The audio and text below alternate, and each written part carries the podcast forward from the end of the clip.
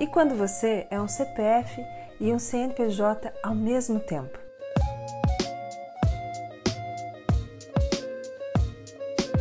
Logo que eu lancei a minha newsletter, eu preparei um texto que explicasse o que eu sou e mandei um e-mail dizendo o seguinte: A passa é um CPF e também um CNPJ.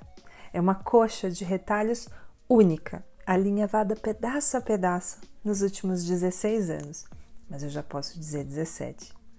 Feita de uma coletânea multipotencial, vinda de cada empresa, viagem, negócio por onde eu passei.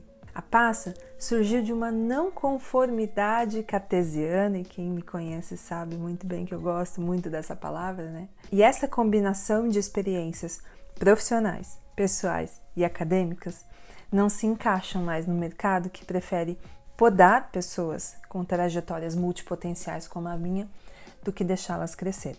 Ao longo dos últimos anos, eu topei com um monte de gente assim Pessoas que passaram alguns anos tentando se encaixar dentro de empresas que simplesmente não as entendiam.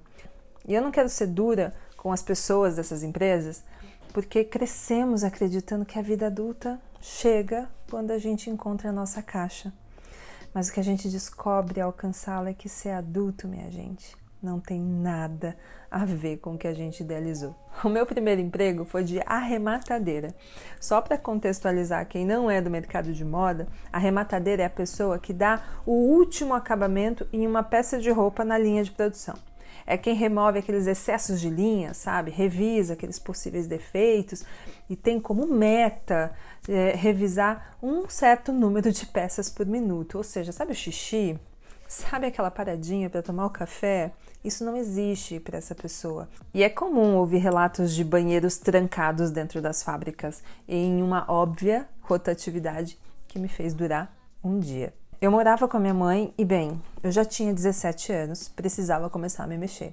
Mas as restrições ao xixi e um lugar que só me via como uma maquininha de tirar linha, definitivamente esse não era meu lugar.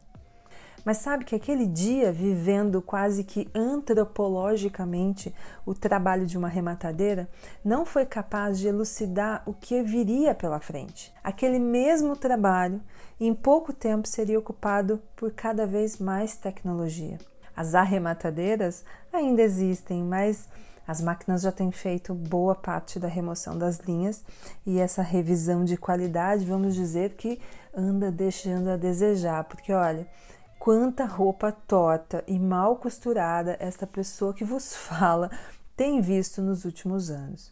Digamos que é um tormento comprar roupa a partir do momento que você sabe o que passa e o que não passa no olhar de uma rematadeira. Mas sabe que mais do que esse pensamento e o entendimento individualista, vamos deixar bem claro aqui, de que aquele lugar não era para mim, havia ali uma tentativa de se manter uma hierarquia impondo um estilo de liderança tóxica, daquelas que faz a gente terminar um dia de trabalho parecendo que levou uma surra mental.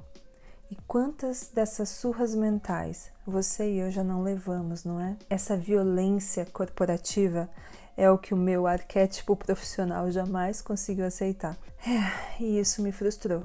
Se para crescer profissionalmente eu teria que aprender a bater, eu definitivamente estava em desvantagem no jogo. Olha, foram oito anos no chão de fábrica, quatro anos fazendo faculdade de moda e lá estava eu, estilista de uma das milhares de marcas de gestão familiar que existem no interior e que incluem no seu escopo de trabalho de uma querida estilista as viagens de bate e volta a São Paulo para ir onde?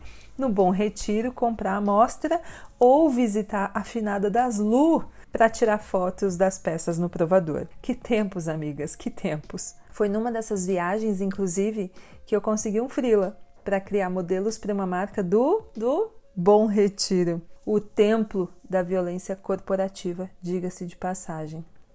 Minha mãe, gente, ela se frustrava demais comigo quando ela via que eu não conseguia ficar mais do que poucos meses em um emprego. Dizia que eu tinha que engolir mais sapo, baixar a cabeça e aguentar. Errada não estava, não é?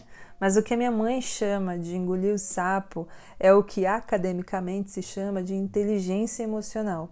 E envolve bem mais do que jantar anfíbios. É uma arte marcial perfeita para encarar a violência corporativa. E aí você pode me perguntar, então, passa, você aprendeu a bater? Melhor que isso. Eu aprendi que não é preciso bater para dominar e mostrar força, mas como no Kung Fu, meu bem, quanto mais focada e conhecedora do seu oponente, mais chances eu tenho de 1. Um, não gastar energia desnecessária. 2. Não deixar a raiva ser o drive das minhas emoções. E 3.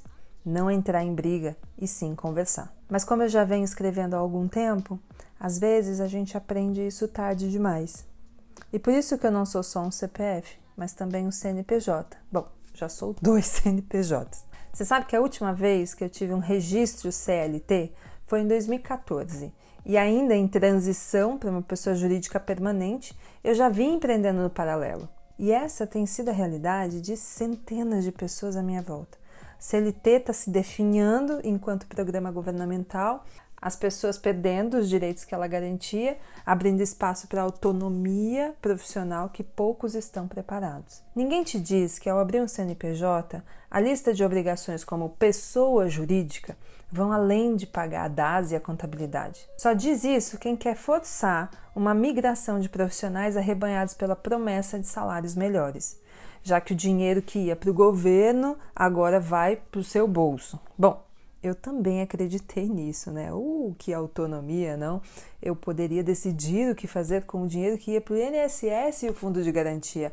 Uau, que autonomia! E convenhamos que, pelo dinheiro, o próprio governo sacou que abrir um CNPJ já era uma realidade financeira para muita gente e que a galera estava optando pela informalidade, comprar nota do amigo, quem nunca, né? E aí criou o MEI um meio do caminho para quem não quer ou consegue emprego CLT, com todas as suas obrigações financeiras, regras e lidar com essa violência corporativa e esse famigerado empresariado, ser dono de firma e que a gente conhece quem são os bons mesmos em tempos como os que estamos vivendo. Sabe o que eu venho pensando há um tempo? Se todo mundo for PJ, a precarização do trabalho vai ser ainda pior. Porque a partir do momento que você é dono, não existe mais regra no jogo. Na verdade, ele é regido por uma única regra: o dinheiro, porque todos os boletos estão nas suas costas. Toda aquela história de ser seu próprio chefe é uma falácia, porque o que mais existe no mercado são pessoas físicas travestidas de pessoa jurídica, porque o mercado as expulsou. E eu, inclusive, estou nesse balaio. Eu hoje estou no meu sexto CNPJ. Para os copywriters marqueteiros, eu já poderia me descrever como uma serial entrepreneur. Ai, meu Deus do céu! Mas olha, foi preciso cinco CNPJs para me ensinar o que é um CNPJ.